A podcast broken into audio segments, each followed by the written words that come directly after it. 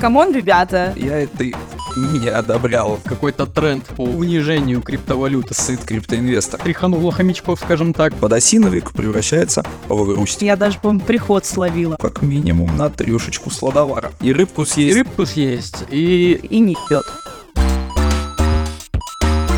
Верните Тона Вейса. Самые важные новости из мира блокчейна и Web3 с редакцией и друзьями журнала Forklog. Поехали!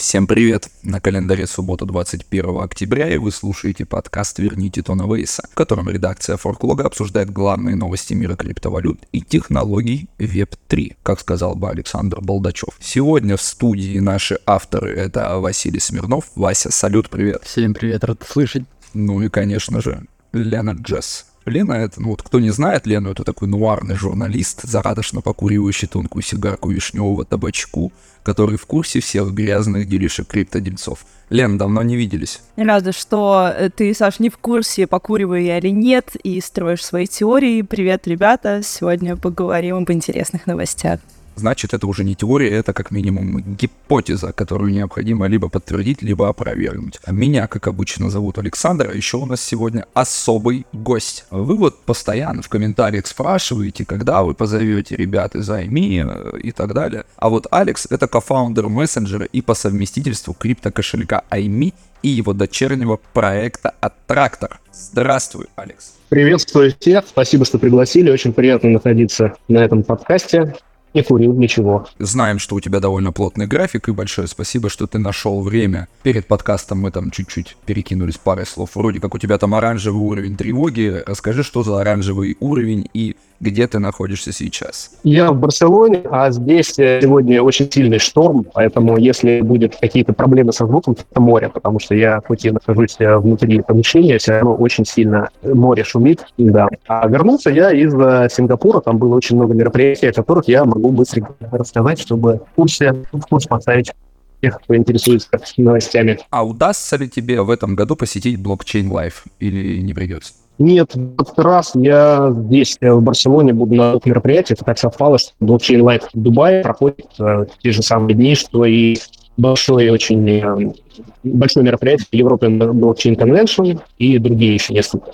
Здесь в Европе. Бог даст не последний, это Blockchain Life. А, как говорится, не Blockchain Life ом единым, сыт криптоинвестор. Здорово, ладно, мы вернемся к этому во второй половине выпуска. Расскажешь поподробнее о своих текущих проектах и о том, чего нам ждать в будущем, обозримо и не очень. Пока заглянем чуть в прошлое и вспомним, что нам принесла уходящая неделя. Самое первое. Это вброс по одобрению спотового биткоин ETF устроил первой криптовалюте долгожданный to the moon. Он продлился где-то сколько там, полчаса вроде, после чего цифровое золото поползло обратно к своим естественным значениям. В репозитории децентрализованной биржи Uniswap обнаружили возможность настройки процедуры KYC. Сообщество ожидаемо возмутилось, и тут же стало известно о том, что площадка вводит комиссию на свопы некоторых токенов.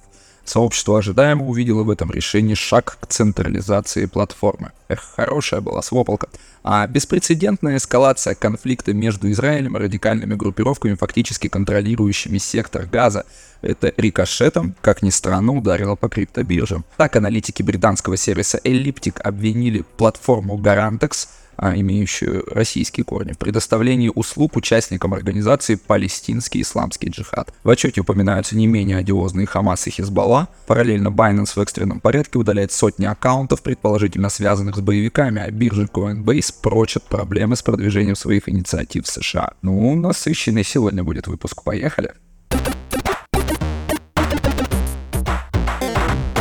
Предлагаю начать с последнего. Лена, знаю, тебя эта тема волнует, и ты за ней пристально следишь. Расскажи, пожалуйста, по порядку. Тема реально уже третью неделю, да, наверное, является довольно популярной и обсуждаемой. Но стоит начать с того, что не только сейчас начались разговоры о том, что террористы используют криптовалюту для получения финансирования. Но здесь стоит оговориться сразу такой небольшой дисклеймер дам, что в дальнейшем будем использовать различные наименования террористических организаций, которые признаны террористическими, но не во всех юрисдикциях. Просто для простоты будем говорить про связанные с террористами средства, но стоит учитывать. В общем, если хотите подробности, какие из них признаны, какие не признаны, вам на форклог читайте, там все есть в дисклеймерах расписано более подробно. Вернемся к теме.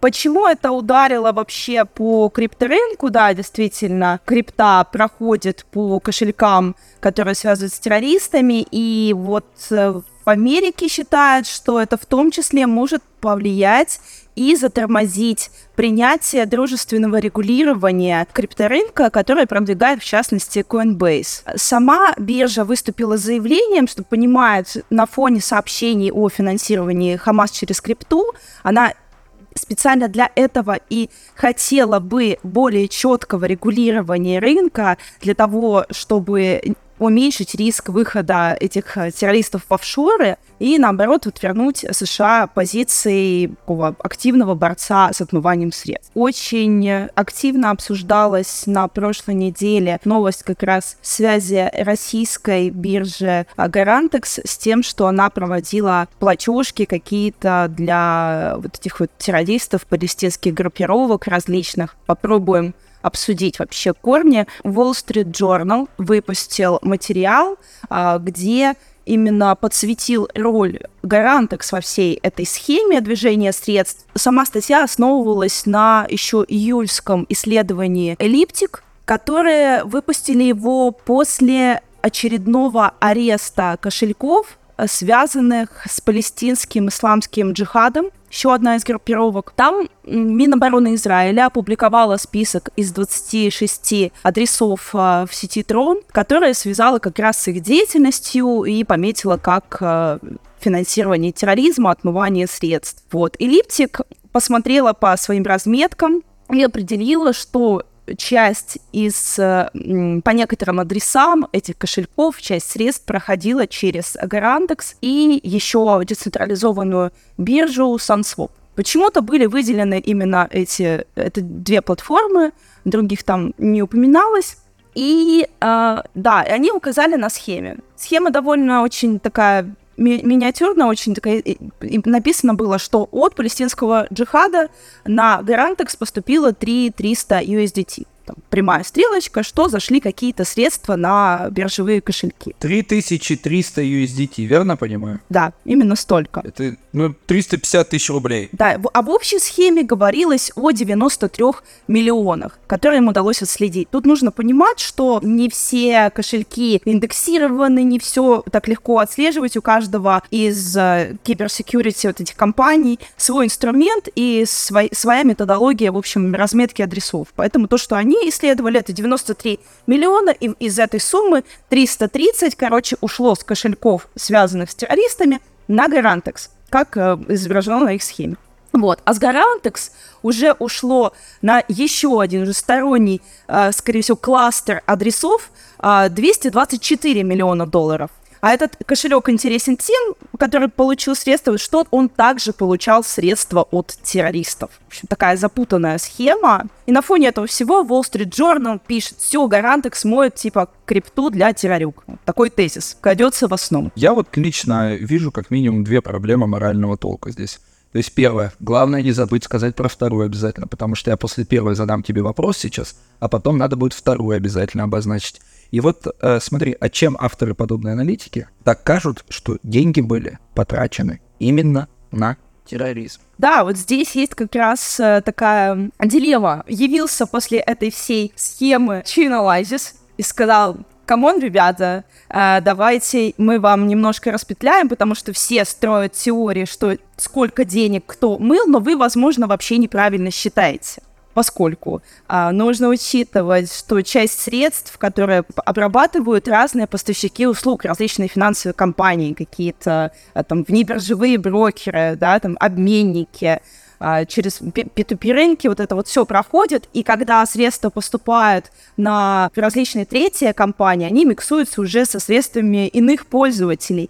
И как бы стоит очень тщательно исследовать вот это движение средств, потому что э, обычно вот в суммы именно связанные с финансированием терроризма непосредственно, подмешиваются суммы, которые к нему не имеют отношения никакого, а просто косвенно обработаны тем же сервисом, всего лишь, э, да, в той лишь связке, что этот сервис также получал средства от террористов. Но это не значит, что все полностью средства, проходящие через него, можно пометить как а, преступные. То, что вот я читал, да, потому что мне эта тема интересна, я в Дубае часто летаю и летал, и общался, а, в том числе на такие э, польские темы да, для Арабских Эмиратов, потому что они, как и Израиль, находятся очень э, географически сложном положении. И Иран, и Саудовская Аравия, и многочисленные этнические всякие проблемы, и палестинская диаспора большая очень в и так далее. Ну, в общем, э, есть все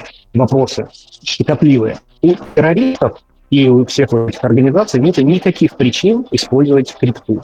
Все черные операции, все грязные операции, связанные с выкупом, с взятками, они проходят через кэш. Это все прекрасно знают, это знают в Америке, это знают все а, полицейские всех стран, что процент использования крипты, который ненавидит, видимо, Wall Journal или получил установку такую, а, чтобы использовать этот повод для очернения вот э, блокчейн-технологий. Процент использования крипты вообще в мире преступности, он измеряется несколькими процентами, 2-3 процента. Все остальное – это кэш и безнал. То есть в основном в кэш. Если мы подумаем, зачем нужен ток или зачем нужен, нужна криптовалюта террористам, мы поймем, что они стараются ее не использовать, потому что любые операции уходят в блокчейн навсегда. Всегда можно раскопать, всегда можно посмотреть, кто куда переводил, делать исследования через 3, 4, 5, 10 лет. С такого не происходит. То есть, ну, если есть туннели, по которым транспортируется оружие и боеприпасы и, и прочее, никаких проблем нету транспортировать туда кэш, чемоданчик. А вот кто пишет э, средства, и вот эта волна негатива на, опять на криптотехнологии, на блокчейн, что ее используют террористы, ну, мне кажется, это повод, это горе Израиля и вот эту вот большую проблему, которая там сейчас есть, использовать в том числе для целей регулирования. Прямой связи между тем, что якобы террористы используют или, может быть, использовали вот эти там Э, несчастные 5 кошельков или там 26 кошельков, и запретом и нету. Но пропаганда будет сейчас э, заявлять, что Именно поэтому нужно все это запрещать, запрещать, регулировать и так далее. А это уже не просто догадки, это реально уже практически свершившийся факт, потому что сейчас Минфин продвигает инициативу о том, чтобы объявить все криптомиксеры а, центрами отмывания денег. Уже вот вчера, опять же, тот же самый Wall Street Journal выпустил со ссылкой на Финцен статью, хотят обязать такие сервисы отчитываться по любым финансовым операциям, проходящим через миксеры. И по факту лишить их анонимности, то есть, да, все это привело как раз э, к этому. Хотя Coinbase, опять же, вот в отстаивании своей позиции, говорит, действительно, да, кэш и обнал, э, там, хавала, да, вот эти уличные какие-то обменки, они гораздо более распространены в разы, чем крипта в использовании террористами. Тут вспоминается сразу история с э, торнадо кэш и так далее. Сейчас любой повод использования каким-то плохим человеком крипты будет э, преподнесен, что давайте объявим новую войну, в том числе и децентрализованным технологиям, потому что децентрализация вообще противоречит идеям любого государства. Государство хочет концентрировать власть, концентрировать контроль. Децентрализация во всех сферах мешает государству это делать. Поэтому ничего удивительного. Да, сенаторы говорят, давайте регулировать все децентрализованные компании как банки, и не идет. Поэтому, да, ждем, чем закончится. А я хочу отметить, что прямо сейчас курс биткоина превысил 30 тысяч долларов, но продолжим дальше. Кстати, да, вот то, что я хотел вот про второе, про не забыть. Это вопрос, наверное, ко всем будет. Когда неуверенные пользователи криптовалюты смешанных технологий, как вы считаете, вот тот же самый Binance, удовлетворяя требования надзорных органов, действует правильно? Или у вас в этом смысле происходит в голове идеологический конфликт? Лично у меня происходит. А что, Лен, у тебя творится? Я могу интересный момент рассказать в контексте новости. Обратили внимание на то, что эллиптик в своем исследовании в июльском, да, он вообще никак, упомянув Garantix и упомянув SunSwap, абсолютно никак не упомянул а, Binance тот же самый, потому что другие эксперты, исследовавшие те же самые троновские кошельки, обнаружили, что вообще там двигались средства российской финансовой пирамиды Амир Капитал. И очень много банановых средств там точно так же участвовал. Почему Эллиптик в эту схему не включил банан?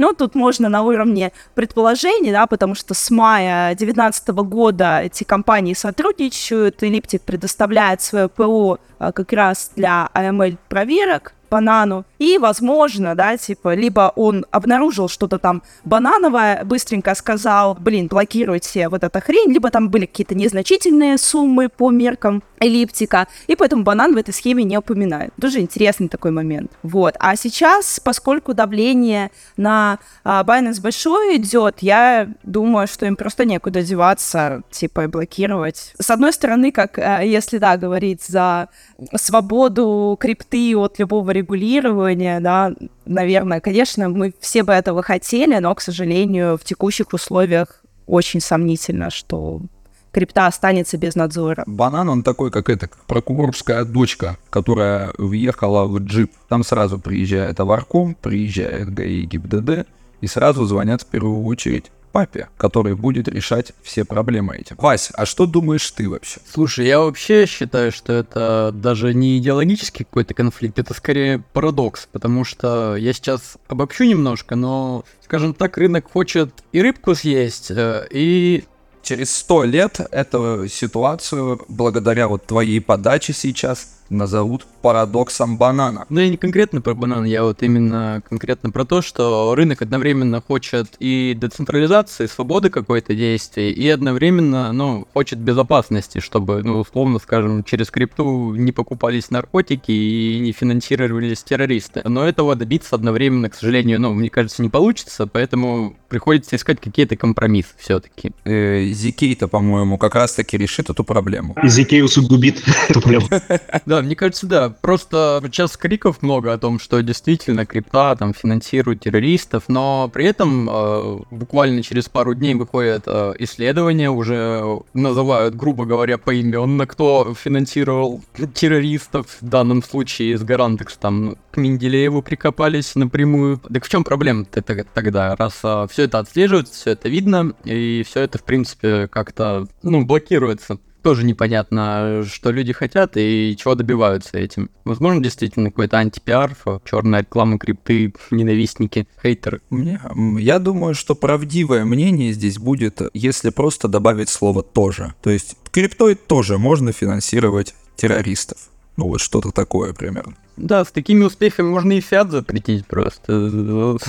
Сжечь все эти бумажки и жить себе спокойно, без денег. Никто никого финансировать не будет без них. Именно бумажный фиат. То есть первым нужно запретить кэш, потому что как раз его сложнее контролировать. Но в чем преимущество кэша для государства? Никто не знает, сколько кэша выпускает каждая страна. То есть это такой черный ящик, которым доступ к которому имеет только там Федеральная резервная система и Центробанк, если мы говорим про То есть на месте государств, если они хотят вообще где платежи прозрачные, прежде всего нужно запретить, потом запрещать все цифровые деньги, потому что цифровые деньги, неважно, централизованные или децентрализованные, их проще отслеживать и проще а, смотреть все связи и пресекать там какое-то черное использование. С кэшем такого нет. Угу. Давайте мы перейдем с этого достаточно грустного блока.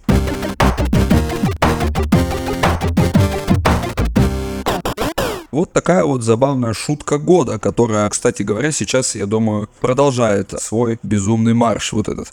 Cointelegraph сообщил о том, что комиссия по ценным бумагам и биржам США и лично Гарри Генслер одобрили биткоин ETF от BlackRock.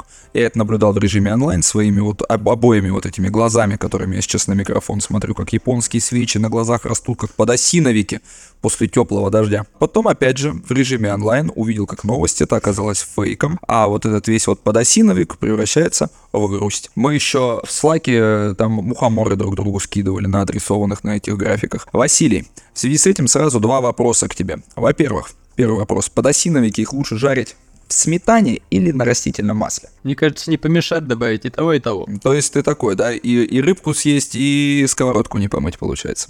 Во-вторых, второй, какой урок мы вот как профессионалы должны извлечь из всей этой истории? Давай я немножко издалека здесь зайду, потому что, э, видимо, на этой неделе у нас какой-то тренд по унижению криптовалюты самого рынка, потому что, ну, происходит что-то совсем непонятно. Да, действительно, такое довольно-таки крупное издание Cointelegraph опубликовало твит с новостью о том, что вот SEC одобрил биткоин ETF BlackRock. И сразу же взлетел курс биткоина до 30 тысяч, и также стремительно он обвалился. Но при этом хочется отметить то, что он, в принципе, поднялся с 27 тысяч, а удержался потом на 28,5 примерно. Тоже интересный тренд. Но чему нас все это учит? То, что надо скидывать на проверку редакторам материалы, как сказали сами Коин Телеграф, потому что у них, а, видимо, стажер или не стажер поспешил, не проверил источники и выкатил фейк, который просто, так скажем, ударил в нокаут, вывел рыночек. 89 миллионов ликвидаций. Вот столько стоила вот эта вот ошибка стажера. Да, слушай, мне, мне кажется, там даже больше вышло, потому что не только же там биткоин, шорты были и лонги, там были и другие активы, которые вместе с ним там вверх пошли и вниз. Нормально там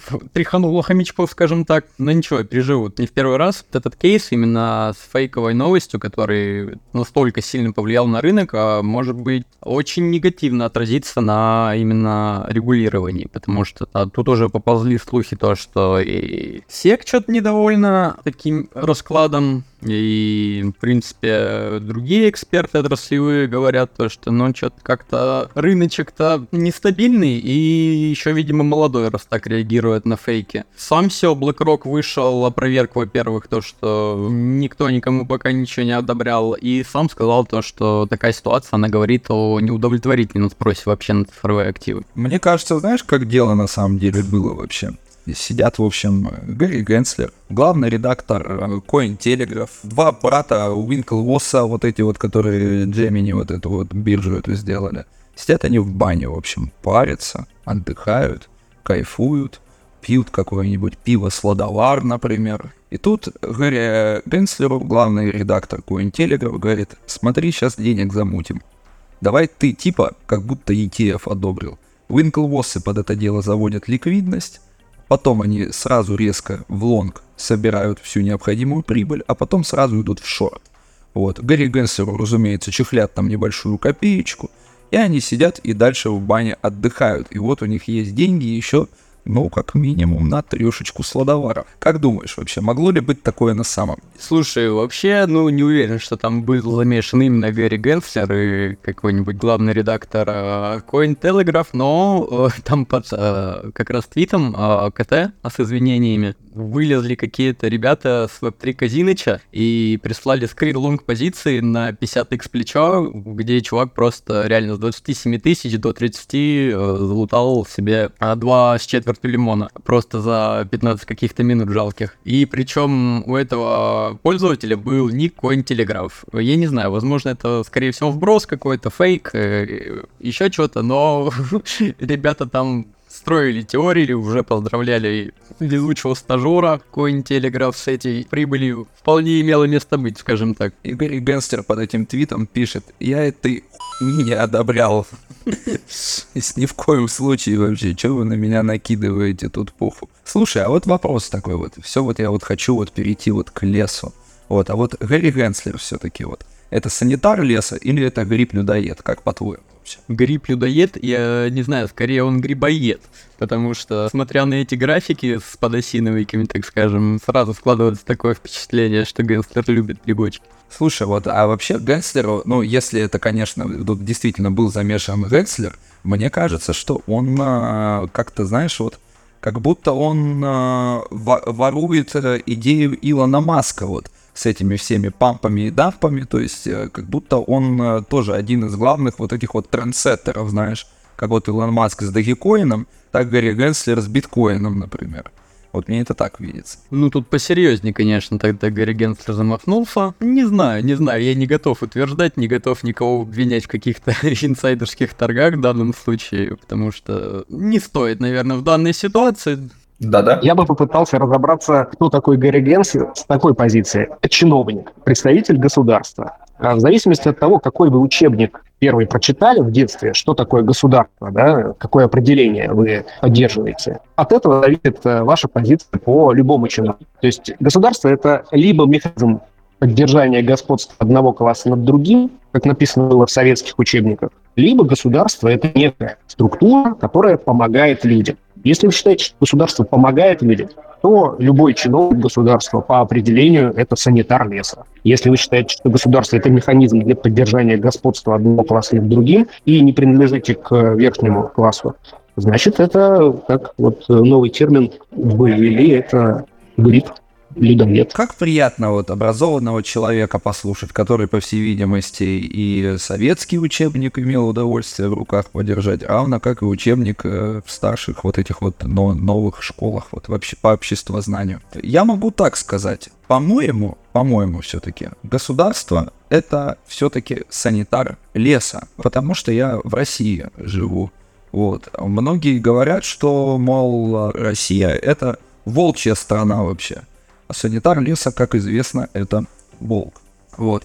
Вася, а скажи мне, пожалуйста, у меня вот такой вот вопрос. Вот. Ты когда в последний раз бывал в лесу? Слушай, последний раз, вот если именно по грибы ходил, раз мы об этом, то, наверное, года два назад. А вот в лесу прогуливался в парке, ну, совсем недавно. А это, ну, настоящий лес был, это или это вроде как городской лес? Ну, слушай, московские парки вполне себе за. Соглашусь. Вот лес, как известно, это идеал децентрализованной системы. И вот устав от городской централизованной суеты, садишься, значит, в свою черную Волгу, прихватив с собой самое необходимое, спички, хлеб, запас воды, палатку, отправляешься в эту экосистему. Хорошо. Приехав на любимую опушку, набираешь хворост, кормишь орехом белку, Смотри, какой барсучок проскакал. Кисет достаешь, понюхал из него табаку. Чихнул. Эх, хороший табачок.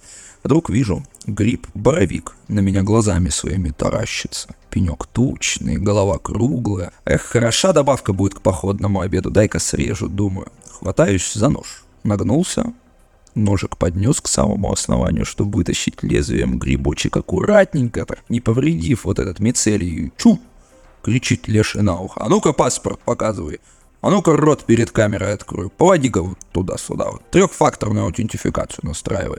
Не вздумай вот эту вот шляпку свопать где не надо. Вот так вот, наверное, будет выглядеть децентрализованная биржа Uniswap, если опасения сообщества по поводу KYC подтвердятся. Василий, что там с Uniswap? Расскажи, пожалуйста. Да, недавно представили четвертую версию Uniswap, и э, в репозитории энтузиасты, скажем так, там все видно в открытую, нашли функцию KYC, то есть новый кастомер. Проверять, соответственно, по паспортам вот это вот все, фоточки селфики делать. И, естественно, все взбалмутились, всем это не понравилось. Как это? DEX, биржа, блин, вводит э, процедуру проверки, что-то это как-то не децентрализованно сказали. И действительно выглядит все как-то, ну, совсем нерадужно. KYC на децентрализованной бирже, э, что это такое вообще.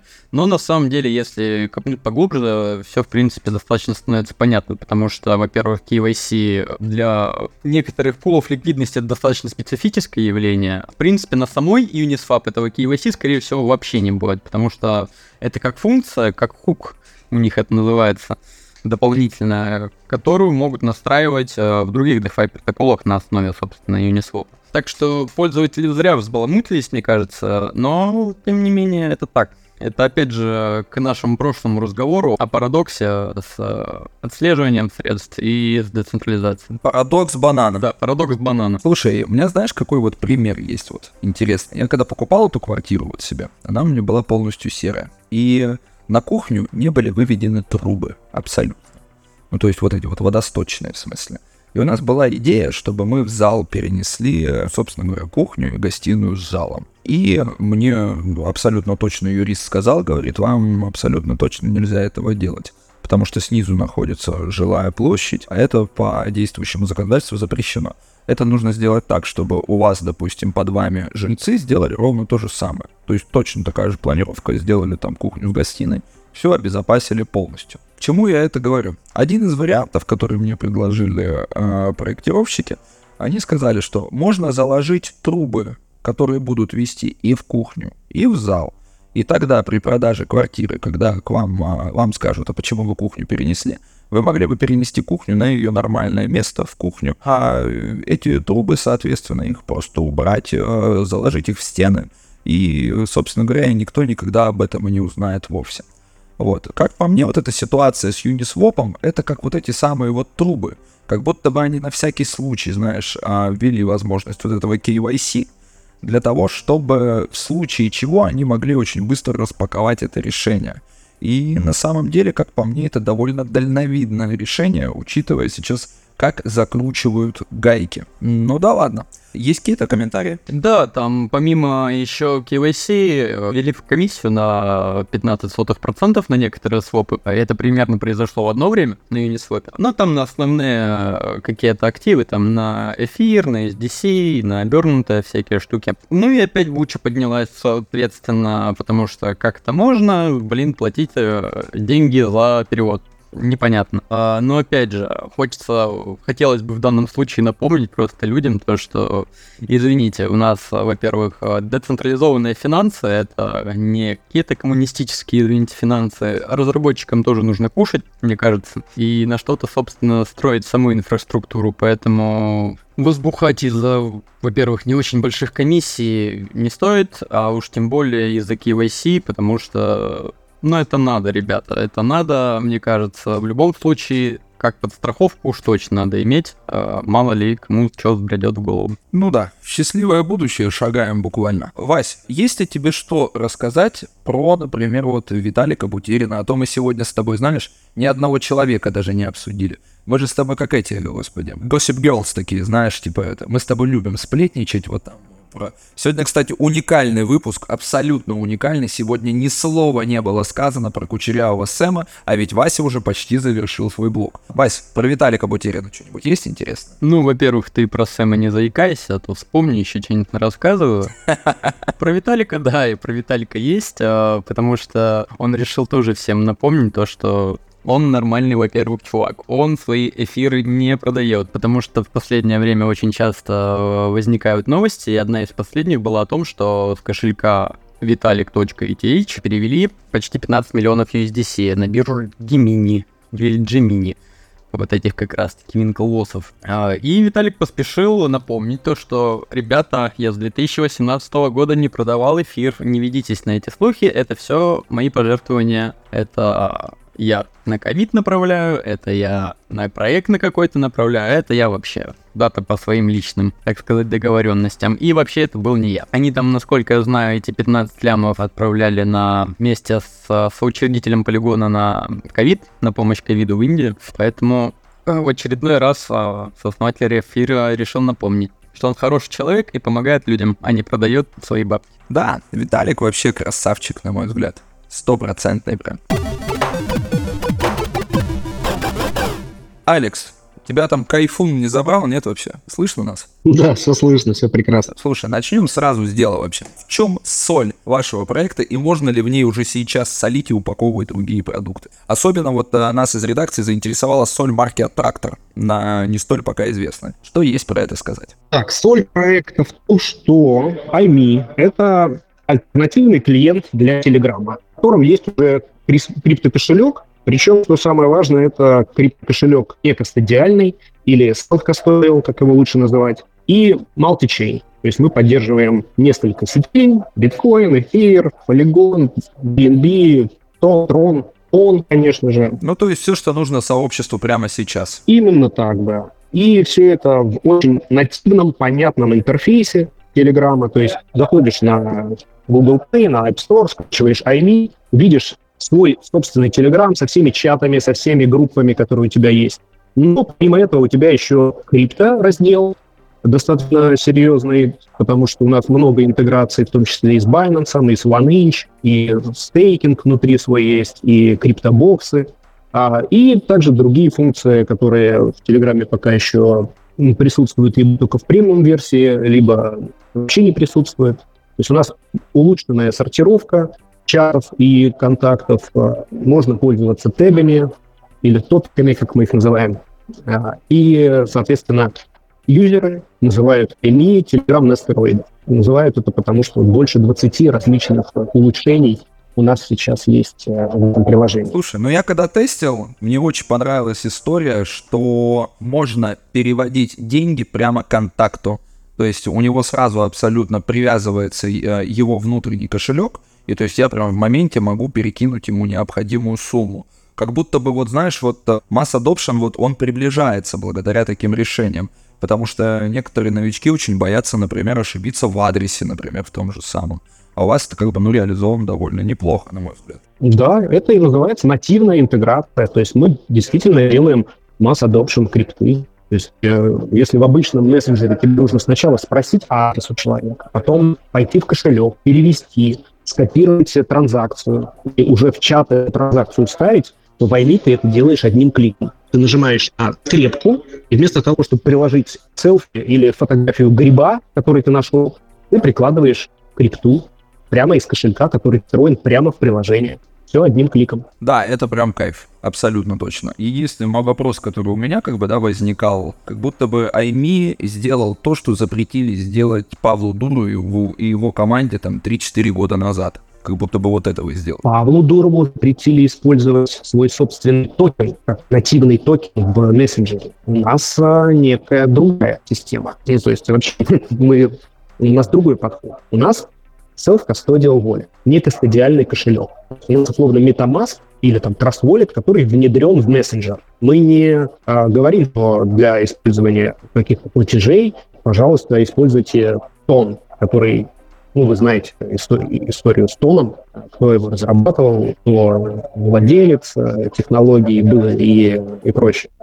Очень длинная история, думаю, для одного подкаста даже недостаточно будет. Конечно, мы знаем, что такое тон. У нас подкаст называется «Верните тон Авейса». Ну, в общем, тонов много. Был тон Diamond, тон, а еще тон Вейнс. В общем, тонов было много. То есть три основных формы. Но это отдельная история. Вот. Что касается, если соль э, в аттракторе, то, значит, в двух шпалах расскажу, что такое аттрактор. Аттрактор — это новый ZK Rollup, который мы разрабатываем для наших собственных нужд и э, который будет также полностью открыт для всех, как э, быстрый L2 на Эре. То есть мы делаем ZK Rollup, который будет использован для будущих функций IME, потому что мы видим, что в Telegram комьюнити, в экосистеме Telegram очень много вещей, в которых может быть токенизация и децентрализация. То есть э, моя идея, что можно токенизировать любые сущности в Telegram, каналы и так далее. Все можно токенизировать. И use cases есть э, большое количество уже. Но для того, чтобы все это задействовать и все это получить в виде удобного такого движка, мы решили работать свой собственный ZK Rollup, потому что те, которые сейчас есть, ZK э, Rollup и вообще L2 Sessions, они э, проблемные в некоторых местах, технические и идеологические. Вот. Плюс нет никакого, никакой необходимости нам использовать чужое решение, мы решили создать свое. Все еще про этот, про iMe еще думаю. У меня, знаешь, какое сравнение родилось вот сейчас? Вот есть вот то стандартное, да, обычное издательство, а есть нон-фикшн издательство.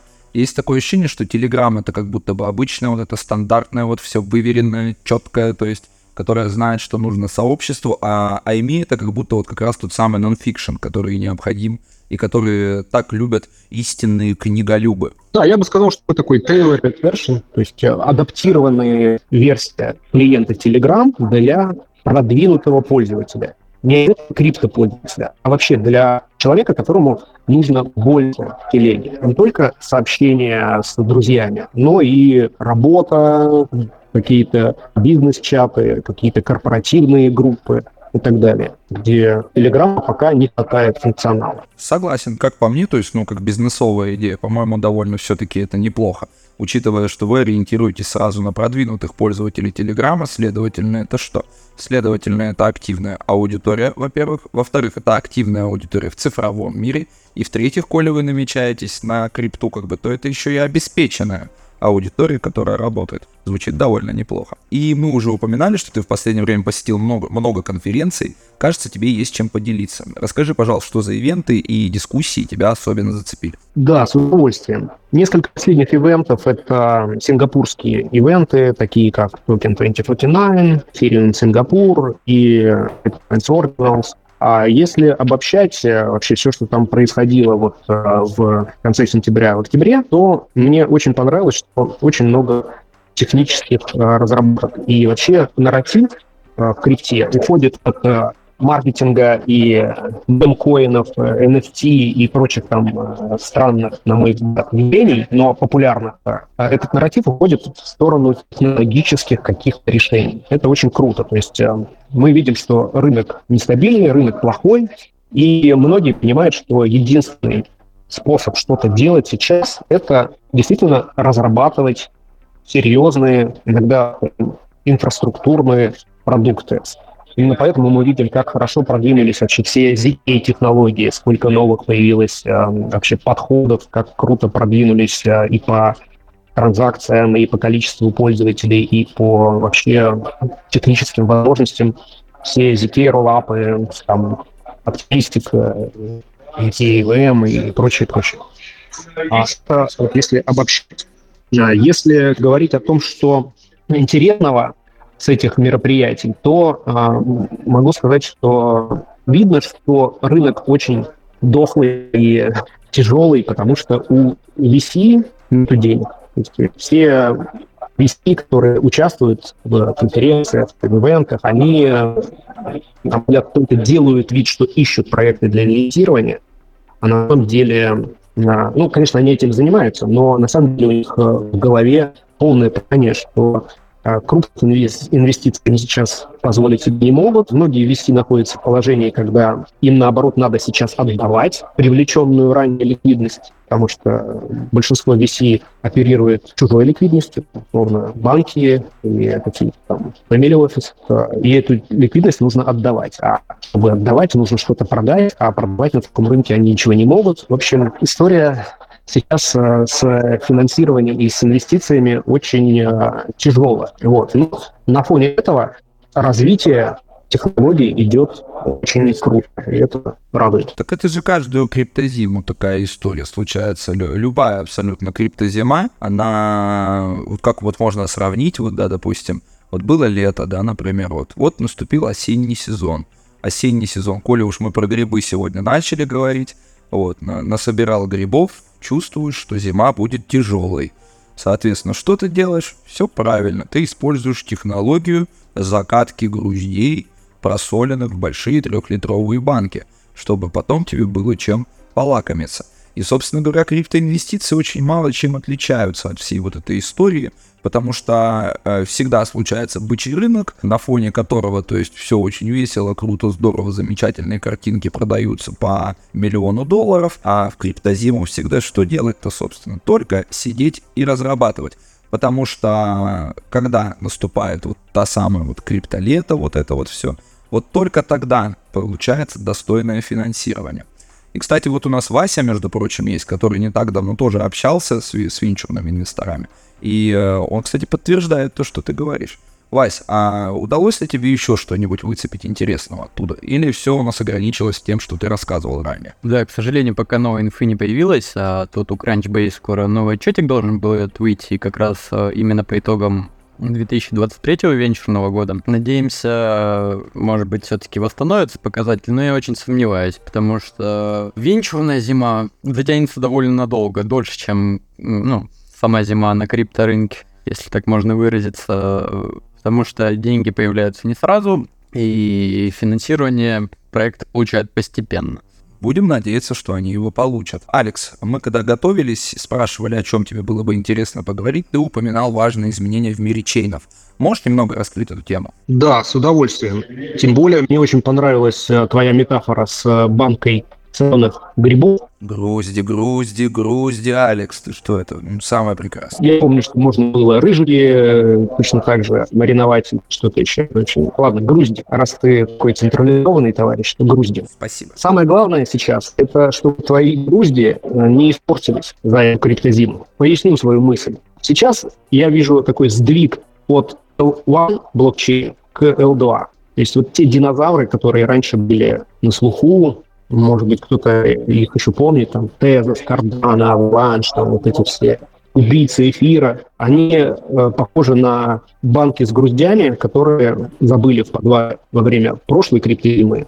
И эту криптозиму они могут уже и не, и, ну, не переживут. Они будут просто... Это просрочка. Поэтому Здесь вот э, стоит задуматься, а, стоит ли эти грузди вообще доставать на свет. Да, это, на мой взгляд, это, знаешь, это вот, Алекс, это такие грузди, да, вот, которые во время застолья достали, поставили на стол, открыли вот эту вот жестяную баночку, которой закручивали все это дело, выпили водочки, кто этим не грешит-то в конце концов, и полбанки груздей остались стоять открытые на столе. То есть, в принципе, они выполнили свою задачу, но, на мой взгляд, лишь наполовину. И кто будет доедать эти грузди? Вот вопрос. Главное не отравиться при этом. Это точно. Грибное отравление – это жуткая вещь. Да, да, да. Не, метафора классная. С учетом того, что любой нутрициолог тебе скажет, что в грибах нету полезных э, веществ, там много фитина и неперевариваемой клетчатки, и практически нет белка и углеводов, поэтому вообще непонятно, для чего их едят, кроме как вкус. Там мало, мало там есть в этих грибах. Ну, это вот а, не от хорошей жизни гриб едят, Алекс, я тебе так скажу. Да, согласен. В общем, то, что мне тоже нравится, что идет переход на L2, я тоже считаю, что будущее за L2 технологиями, Level 2, а, потому что нет никаких смыслов использовать э, вот, какие-то странные блокчейны или модальные блокчейны, там, мультимодальные, как э, там, Космос или там другие, которые появились позже, когда есть э, фактически стандарт технологий эфир, Алекс, ИВМ и так далее. Алекс, а ты не слышал? Тут недавно новый SEO, э, тизер э, Павла Андорио вышел и рассказал про так называемые драйв-чейны. Это те же самые сайдчейны, но именно в сети биткоина. Примерно функционал у них ну, один и тот же. Что думаешь, есть э, потенциал в этой технологии? Да, конечно. Я считаю, что биток можно использовать как э, основу для любых L2. Ну, почему? Единственное, что его надо технически немножко э, видоизменить. И не факт, что майнеры согласятся с этим. То есть будет опасность, что будет какой-то еще один новый форк. Но в конце концов, сколько форков уже было, поэтому я вообще ну, за любые, за любые движения в этом направлении. Почему нет? Да, да, там мы говорили то, что и форк будет необходим, и сам майнинг вот именно в сайдчейнах, он э, вот именно одного вот этого вот мастера огромного блока, э, он будет занимать, ну, где-то 3-6 месяцев примерно. Не знаю, кто захочет майнить 3-6 месяцев один блок, но вроде как интересно звучит. Ну вот когда закончится, вот тогда все и будут это майнить. Справедливо. И что еще хотел сказать, что, конечно же, идет Web3 нарратив, то есть э, идет вот эта децентрализация в плане того, что есть много энтузиастов и евангелистов, которые все-таки хотят улучшить мир, в котором не все так централизовано, как сейчас. Я надеюсь, что у них что-то получится, потому что ну, невозможно идти только в сторону централизации. Все, что мы видим э, сейчас, это жуткая централизация. То есть количество банков уменьшается, количество стран тоже уменьшается, поэтому надо, чтобы хотя бы в информационной сфере, финансовой, в, в сфере обмена информацией какие-то децентрализа... децентрализованные процессы не переставали, а наоборот лучше увеличивались, усиливались. Мне сегодняшний подкаст, знаете, что напоминает? С этого началось мое знакомство с инди-играми. Была такая игра The Pass называлась. Ну, что в переводе на российский язык обозначает как тропа. Сюжет был незамысловат, а там было семь различных красных шапочек, которые должны были найти своего волка. И вся игра заключалась в том, что ты выходишь из автобуса, видишь э, залитую солнцем тропу, и видишь в конце этой тропы дом, в котором, мол, где ждет тебя бабушка. И сразу, как только ты выходишь из автобуса, тебе говорят, ни в коем случае не сворачивай в лес. Иди к бабушке. Вот, ты заходишь в дом к бабушке, то есть буквально весь твой поход длится там 30-40 секунд, где-то так. Ты заходишь в дом, а тебе пишут Game Over. Игра окончена. Мол, все. Вот, э, разумеется, то есть, ну, после там трех-четырех попыток, ты понимаешь, что то, что тебе пишут, не сворачивай в лес. Это вот и было это самое главное вообще. И вот сегодняшний подкаст у нас проходит ровно таким же образом. Вроде как бы есть вот залитая солнцем, ну, пускай, конечно же, не такая приятная, как э, тепло солнца, но тем не менее достаточно освещенная различными СМИ история про Израиль и Палестину. И вот мы в конечном итоге все равно свернули в лес, в этот дремучий лес криптотехнологий. И вот у меня такой лесной вопрос, наверное, последний на сегодня, Алекс, к тебе будет. Это Как ZK решения заменят вот этот вот мох первого уровня при ориентировании на местности в темных чащах современного криптолеса? Ну, они его не заменят, они его дополнят. То есть э, мозг будет как рос, так и будет расти. Просто он будет разнообразнее. То есть ZK технологии, они убыстрят и э, удешевят, и позволят многим технологиям опираться на тот же эфир, да, а не уходить в какие-то там странные блокчейны, которые никто не видел, никто не, не знает, как на них программировать и прочее. То есть мох останется, будет больше жизни в этом МОСе. То есть, я не знаю, как это правильно сказать. Как не скажи, все понятно. Букашки, комарики и, и прочие всякие симбиоты, которые в этом мху будут э, жить, э, прекрасно себя чувствовать, э, копошиться и улучшать наш несовершенный мир. Главное, чтобы грибы были, мне кажется. Вась, а вот, кстати, вопрос вот такой вот есть. Как вот э, гласят основы безопасности жизнедеятельности, мох, мол, растет на северной стороне у дерева. Вот. А где растет вот мох второго уровня? Вот как ты думаешь, Вась? Мох второго уровня? Мне кажется, он растет под мхом первого уровня. Двухслойный такой, знаешь. А где же тогда растет мох первого уровня? Интересно. На какой стороне дерева криптолеса он вырастает? На централизованной или децентрализованной? Я думаю, на этом моменте аналогии с лесом и крипторынком ломаются полностью, потому что уже непонятно, где, где должен расти мох второго уровня. Ну, так то нам с тобой непонятно. Это очень ну, хорошая метафора, метафора, да. Мох растет на дереве. Дерево — это L0, мох — это L1. А, а все, что внутри мха, все, что ползает по нему, все, что находит бактерии, всякие какие-то букашки, это L2. А зикей тогда это кто? А зикей — это а, определенного рода букашка, которая не, не говорит тебе, что у нее внутри, но ты знаешь, что она может доказать, если ее опрашивать, а, и доказать, что именно у нее внутри, не раскрывая тебе своей, своей сущности. Это надо, наверное, вот тот вот грусть из вот этой вот банки, стоящей на столе, съесть, чтобы у букашки начать выяснять, что она тебе может доказать. Что еще зимой делать? Только разве что с букашками беседовать. Лен, Сто лет тебя не слышал. Ты как вообще? Присоединяешься к нашей дискуссии вообще? Или ты считаешь это полнейшей дичью? Звучит очень интересно. Я даже, по-моему, приход словила от ваших историй, ребят. Ну, хотя бы таким образом.